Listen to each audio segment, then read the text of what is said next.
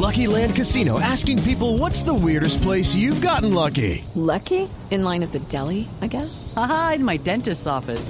More than once, actually. Do I have to say? Yes, you do. In the car before my kids' PTA meeting. Really? Yes. Excuse me, what's the weirdest place you've gotten lucky? I never win and tell. Well, there you have it. You can get lucky anywhere playing at LuckyLandSlots.com. Play for free right now. Are you feeling lucky? No purchase necessary. Void where prohibited by law. 18 plus. Terms and conditions apply. See website for details. Boombox. Hola, yo soy Miguel Garzón del Servicio Informativo de Blue Radio y estas son las noticias más importantes de este viernes 17 de febrero del año 2023. Comenzamos hablando del presidente Gustavo Petro que anunció un aumento de 600 mil millones de pesos en programas sociales para soldados y patrulleros de las fuerzas militares y la Policía Nacional. Los detalles con Juan Esteban Quintero. Miguel, el anuncio del presidente Petro busca mejorar las condiciones de dignidad de los miembros de fuerzas militares y policía que no cuentan con los mismos beneficios que los oficiales o soldados de alto mando de estas instituciones. Esto dijo el presidente Petro frente a los retos que afrontan los militares. Si nuestra fuerza pública no tiene ni solución cuando sale de la fuerza pública un individuo, una persona en su, en su vida, ni condiciones de dignidad cuando está dentro de la fuerza pública, fuáquete. Sabe de armas, sabe de cosas, pues ya es reclutado de cualquier nivel. Los 600 mil billones que se van a adicionar, dice el presidente Petro, que no son suficientes, pero que busca que con esta medida no se fragmente la fuerza pública en los territorios con las organizaciones del crimen y, en sus palabras, hacer el Estado poroso. Recordemos que el presidente Petro en campaña habló de cerrar las distancias entre altos oficiales y patrulleros o soldados sobre su idea de seguridad humana, que no ha vuelto a discutirse debido a las grandes reformas que se están debatiendo. Gracias, Juan Esteban. Y tras las intervenciones de los defensores y una nueva suspensión de la audiencia, este lunes se definirá si se dicta o no casa por cárcel para la secretaria de Educación de Medellín y otros dos implicados en un supuesto caso de corrupción en buen comienzo, Dubán. Miguel, es que la audiencia se extendió durante tres días con extensas intervenciones de la fiscal y de los defensores y por eso la juez de control de garantías aplazó esta hasta el lunes la decisión de la medida de aseguramiento. La fiscalía con apoyo de la Procuraduría pide que se dicte casa por cárcel para la secretaria de Educación de Medellín, Alexandra Gudelo, y para la exdirectora técnica de Buen Comienzo, Lina María Gil. Además, también para este hombre, también contratista de la alcaldía, porque tendrían supuestamente información y material probatorio de la responsabilidad responsabilidad de los implicados en las irregularidades de contratos por 23 mil millones de pesos para el suministro de paquetes alimentarios de buen comienzo a niños y madres gestantes durante la pandemia. Sin embargo, así como los defensores, el abogado Santiago Tres Palacios, defensor de la secretaria, sostuvo que no habría delitos ni irregularidades en el contrato ejecutado, además de que insistió que ni siquiera hay elementos para una medida privativa de la libertad por las interceptaciones que presentadas por la fiscalía, ya que dice él no tiene ninguna relación con su defendida porque las pruebas en contra de Alexandra para justificar los fines brillaron por su ausencia, porque se pretende aplicar unas conversaciones en las que no participa y no tiene ninguna relación con ella, porque se pretende eh, endilgarle a ella situaciones sobre las que no tiene control.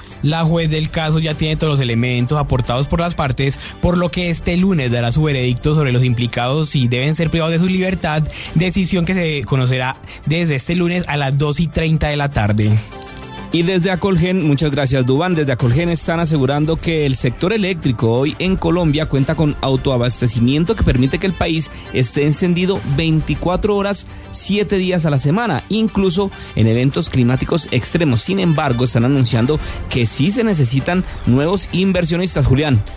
Así es, Miguel Natalia Gutiérrez, presidenta de la Asociación Colombiana de Generadores de Energía Eléctrica, además aseguró que con la reforma tributaria se tomaron medidas que desincentivaron la inversión en ese sector, lo que sumado a diferentes condiciones hace que todos los días sea más difícil que los proyectos se cierran económicamente. Además asegura que con la información que tienen hoy de demanda, es decir, la energía que consumimos en el país y la energía disponible de los generadores, se necesita invertir de aquí al 2029 entre 16 y 21 billones de pesos para atender el crecimiento proyectado de la demanda. Además que desde el 2026 en adelante el margen entre energía firme y la demanda media es negativo. ¿Esto qué quiere decir? Que si no se tienen nuevos proyectos para entonces, se podría tener riesgo con el suministro de energía para toda la población, por lo que le envió un mensaje al gobierno nacional para trabajar en equipo, esto con empresas públicas y privadas para que le sigan apostando al crecimiento y el mejoramiento del país. Muy bien, Julián, muchas gracias. Y en México, en donde se lleva a cabo el segundo ciclo de diálogos entre el gobierno nacional y el ELN, las dos delegaciones le hicieron un homenaje a las víctimas del atentado a la Escuela de Cadetes General Santander, el cual dejó un saldo de 22 fallecidos y que es responsabilidad de esta guerrilla que hoy está negociando con el gobierno de Gustavo Petro. Mateo Piñeros. El 17 de enero de 2019 explotó un carro bomba en la Escuela de Cadetes General Santander en Bogotá. Este atentado se lo adjudicó el ELN y fue la razón por la que el expresidente Iván Duque decidió ponerle fin a los diálogos con la guerrilla. Durante una de las sesiones que se lleva a cabo en Ciudad de México entre el gobierno y el ELN, las dos delegaciones le rindieron un homenaje a las víctimas con una oración y un minuto de silencio en memoria de los 22 cadetes que perdieron la vida. El encargado de oficiar la Eucaristía fue el padre Silverio Suárez, un general de la policía que se unió a la delegación de diálogos del gobierno en este segundo ciclo de conversaciones. Gracias, Mateo. Y la policía y la fiscalía rescataron a 108 monos que eran sometidos a experimentos en un laboratorio en el Valle del Cauca. Ya desde el inicio de año se habían reportado varias denuncias con el manejo de los animales y ahora están investigando el nivel de los maltratos que habrían sufrido estos pequeños monos. Valentina Herrera. Entre las primeras irregularidades encontradas en las instalaciones de este centro de investigaciones en el Valle del Cauca es las jaulas donde estaban los monos las rodearon con una polisombra que no solo impedía la iluminación natural, sino que dificultaba la ventilación adecuada. Además, a los animales los estaban trayendo desde la Mojana Sucreña hasta el laboratorio que está ubicado en la vía entre Cali y Puerto Tejada. Alejandro Gaviria, director del grupo Gelma de la Fiscalía, contó que este es uno de los operativos más grandes que se ha adelantado en la protección de los primates. Adelanta un proceso por la comisión de posibles delitos como delitos contra la vida, la integridad física y emocional de los animales, experimentación ilegal y un posible aprovechamiento ilícito de los recursos naturales con los primates albergados en este sitio. Los 108 monos rescatados quedaron a disposición de las autoridades ambientales del Valle del Cauca y van a ser revisados por médicos veterinarios y especialistas en etología. En esta operación participó también la Policía de Carabineros, el Ejército y las autoridades ambientales. Gracias Valentina y más de 300 mil niños no cuentan en este momento con el PAE pese a que ya comenzaron las clases en todo el país. Oscar Torres. Millones de estudiantes en el país ya retomaron la normalidad de sus estudios, por lo que deben ser beneficiados con el programa de alimentación escolar PAE, según el más reciente informe entregado por la operación del PAE, elaborado por la Unidad de Alimentos para Aprender, una entidad adscrita al Ministerio de Educación, 104.136 niños, niñas y adolescentes que comenzaron el calendario académico ya cuentan con alimentación en las escuelas y colegios, es decir, que 82 entidades territoriales certificadas en educación de las 97 que existen comenzaron la operación de ese programa. Haciendo las cuentas de los que faltan, las entidades territoriales que ya iniciaron calendario escolar y todavía no han comenzado operación del PAE son 10. Estas son Buenaventura, Caquetá, Ciénaga, Lorica, Pitalito, Cincelejo, Sucre, Valledupar, Baupés y Yopal. Además, Guainía, Ipiales, Quindío y Santa Marta entraron a operar ayer jueves, mientras que Bolívar es la única excepción en donde no ha comenzado el calendario escolar, por lo que no ha comenzado tampoco el PAE. En total, la cantidad de estudiantes a nivel nacional que faltan por ser acogidos por este programa es de 326.717 niños. Por ahora, el ministro de Educación Alejandro Gaviria aseguró que busca conseguir un billón de pesos para que el plan de alimentación escolar llegue todos los días del año y sea universal. Oscar, gracias. Y escuchen esto, el sindicato de la Cancillería publicó un duro reclamo contra el presidente Gustavo Petro por la designación de su polémico estratega de campaña Sebastián Guanumen como cónsul en Santiago de Chile.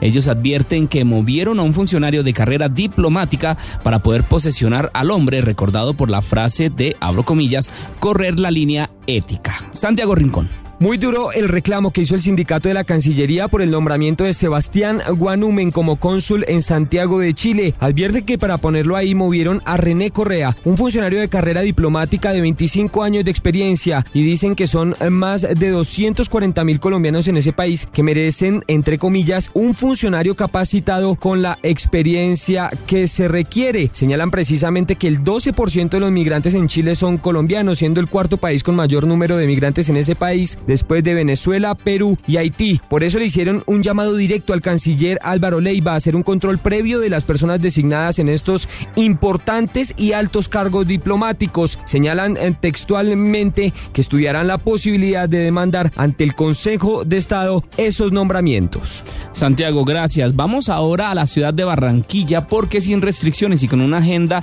que espera más de 500 mil espectadores en, durante los cuatro días del carnaval, arranca en este momento de forma oficial la fiesta cultural más importante del principio de año en Colombia, Ingel de la Rosa.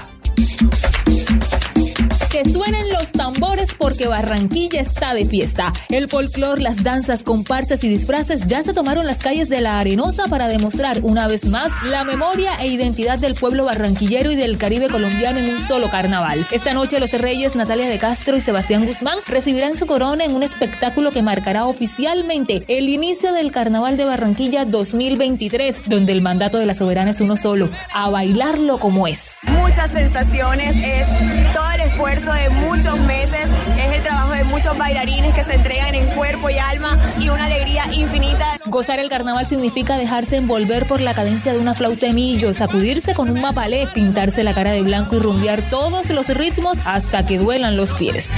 Bailo del timbo al tambo porque soy carnavalero. Este año más de 500 mil turistas se unirán a los barranquilleros en el cumbiódromo de la Vía 40, en la pista de baile más grande del mundo que ya está lista en el par vial de la carrera 50, en el estadio Romelio Martínez y en cada calle de Curramba la Bella. Y la economía también se mueve a ritmo de carnaval. Según las cifras, entre un millón y un millón cuatrocientos mil pesos invertirá cada turista. Y es que la fiesta basta que el cuerpo aguante. La alcaldía de Barranquilla ya autorizó ampliar el horario de rumba hasta las 6 de la mañana en restaurantes, bares y discotecas en toda la ciudad. Vamos ahora con información internacional porque 18 migrantes fueron hallados muertos hoy en un camión abandonado cerca de Sofía, en Bulgaria, y otros fueron rescatados, algunos en estado grave, según informaron las autoridades de ese país, un país que de los Balcanes que está confrontado a un inédito repunte del flujo de personas de manera clandestina. Y en deportes hoy hubo actividad en varias ligas del planeta y una de ellas fue la de Arabia, en donde Cristiano Ronaldo volvió a ser protagonista. ¿Qué hizo el bicho ahora en las canchas árabes. Juan Camilo Vargas. Fue en la jornada 17 de la Liga Saudí con Al Nasser que Cristiano volvió a ser figura. Su equipo ganó 2 a 1 frente a Al Taun y alcanzó la punta del campeonato con 40 unidades. Cristiano no marcó gol, pero sí dio la asistencia en ambas anotaciones. Según los portales, fue la figura del partido con una calificación de 8.4. Además, extiende su racha positiva en Arabia Saudita, pues son tres partidos consecutivos participando directamente en goles de Al Nasser. Además de las dos asistencias, hoy anotó cuatro goles la semana pasada contra Al Hueda y hace dos semanas le marcó uno a Al Fateh. El próximo partido del bicho en Arabia será por la jornada 18 de la liga frente a Damac Fútbol Club. Entre tanto, hubo Liga de España. Girona venció 6 a 2 al Almería del colombiano Luis Javier Suárez, quien no anotó y se fue con tarjeta amarilla. Y en Italia, el Napoli le ganó 2-0 al Sassuolo de visita con goles de Baraskelia y Osimhen sueña con la Serie A. Es líder sacándole 16 puntos al Inter de Milán. Hasta aquí esta actualización de noticias. No se les olvide que todos los detalles los encuentran en www.bluradio.com. Tampoco olviden hacerle clic a la campanita para futuras actualizaciones. Boombox. With the Lucky Land slots, you can get lucky just about anywhere. This is your captain speaking. Uh, we've got clear runway and the weather's fine, but we're just going to circle up here a while and uh, get lucky.